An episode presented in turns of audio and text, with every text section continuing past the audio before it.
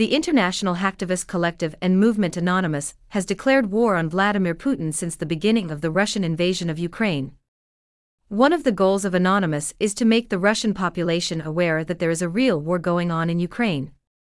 In addition to carrying out various acts of hacking, including targeting Russian media, Anonymous is encouraging internet users around the world to lend a helping hand, in a somewhat surprising way. Anonymous is now waging a veritable cyber war on Russia, hacking the websites of important media outlets, starting with the TASS news agency and other major Russian media but Anonymous is also calling on the public to join in.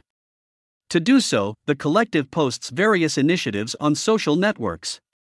One of the easiest to follow is to help inform the Russian public about the situation in Ukraine via Google Maps. Anonymous suggests selecting a restaurant, a hotel, or any business in Moscow from Google Maps and leaving a review. All you have to do is give the establishment 5 stars, then post a comment about what is happening in Ukraine. The organization even gives users a sample text, in Russian, to copy and paste into the review. This translates as The food was great.